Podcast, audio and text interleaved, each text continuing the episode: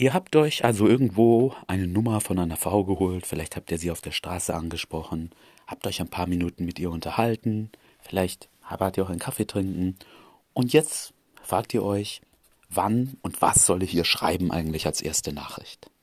Auf das Wann möchte ich hier nicht eingehen. Es gibt da eine klassische Theorie, die sagt irgendwie drei Tage warten. Neuere Bücher, Literatur sagt am selben Tag noch, weil wir kriegen so viele Nachrichten, man muss in Erinnerung bleiben. Das überlasse ich euch. Ich denke, eine gute Nachricht sorgt dafür, dass die Frau antwortet, egal ob es am gleichen Tag ist oder nach dreien. Vielleicht ist es schlauer, da strategisch vorzugehen, wenn ihr sie also Samstag um 18 Uhr angesprochen habt und ihr wisst, sie trifft sich um 20 Uhr mit Freunden, dann bringt es vielleicht nicht zum 21 Uhr zu schreiben. Es ist dann laut bei ihr in der Bar, außerdem will sie sich auf ihre Freunde konzentrieren und sie wird ihre, eure Nachricht lesen, aber dann nicht antworten. Dann ist vielleicht Sonntagmittag besser. Habt ihr sie Montag um 14 Uhr angesprochen, dann könnt ihr ihr wahrscheinlich ganz einfach um 19 Uhr schon schreiben. Daran würde ich das eher ausmachen. Und eben auch, wie ihr Lust habt. Wie gesagt, ich glaube, wichtiger ist, was ihr schreibt. Und ich möchte euch im Folgenden eine Struktur mitgeben.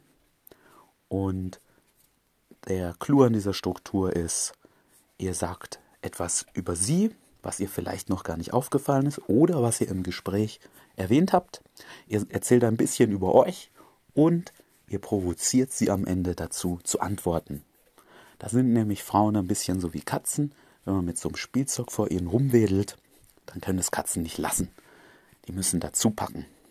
Und genauso, wenn ihr ein bisschen was Freches, Provozierendes am Ende schreibt, dann wird euch die Frau auch antworten. Die Wahrscheinlichkeit ist definitiv höher. Und natürlich, wenn ihr normale Sachen schreiben wird, hey, war schön heute, dich kennengelernt zu haben oder hi, wie war dein Tag noch?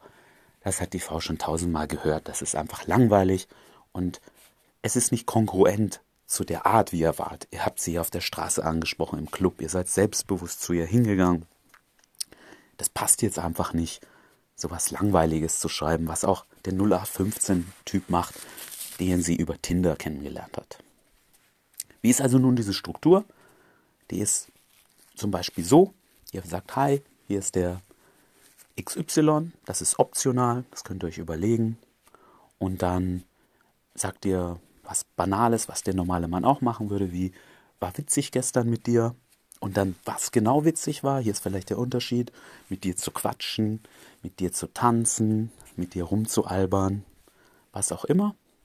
Dann erzählt ihr ein bisschen, was ihr danach gemacht habt an dem Tag noch oder am nächsten Tag.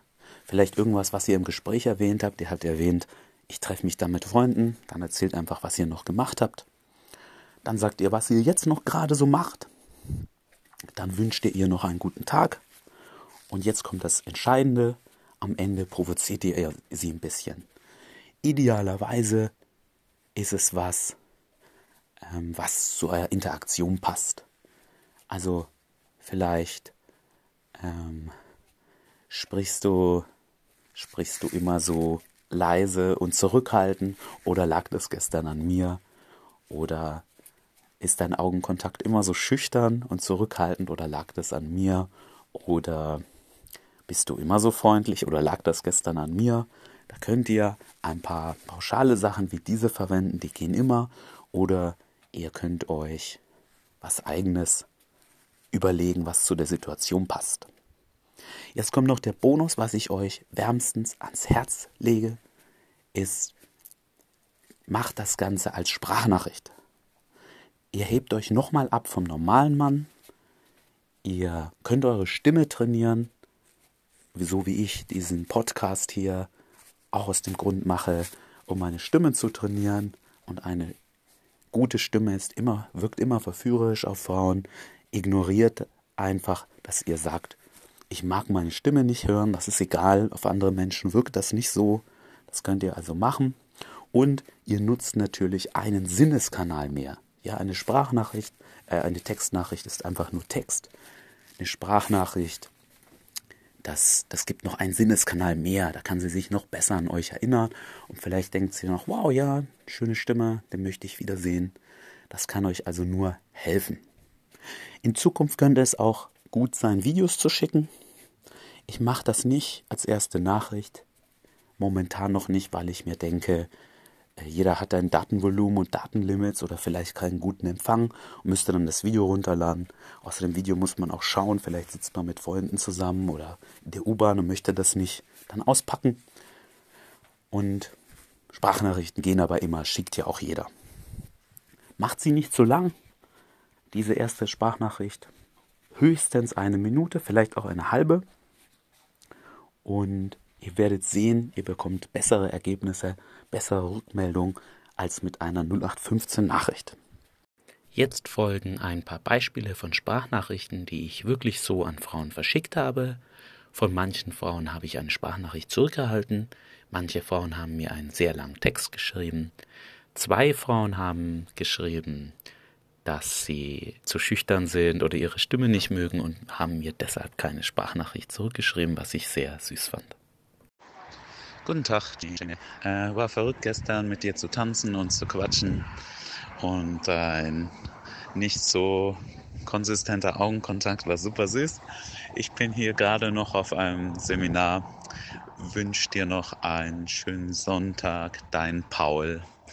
Äh, ach ja, bist du eigentlich immer so witzig oder lag das gestern an mir? Guten Tag. Hatte ich Spaß gestern gemacht, mit dir zu quatschen und vor allem zu tanzen. Ich bin ganz brav so um 10.30 Uhr aufgestanden, habe meinen Sport gemacht und meditieren und so Sachen und jetzt treffe ich ein paar Freunde in Nürnberg. Ich hoffe, du bist auch früh aufgestanden wie geplant und warst produktiv und wünsche dir jetzt noch einen schönen Samstag.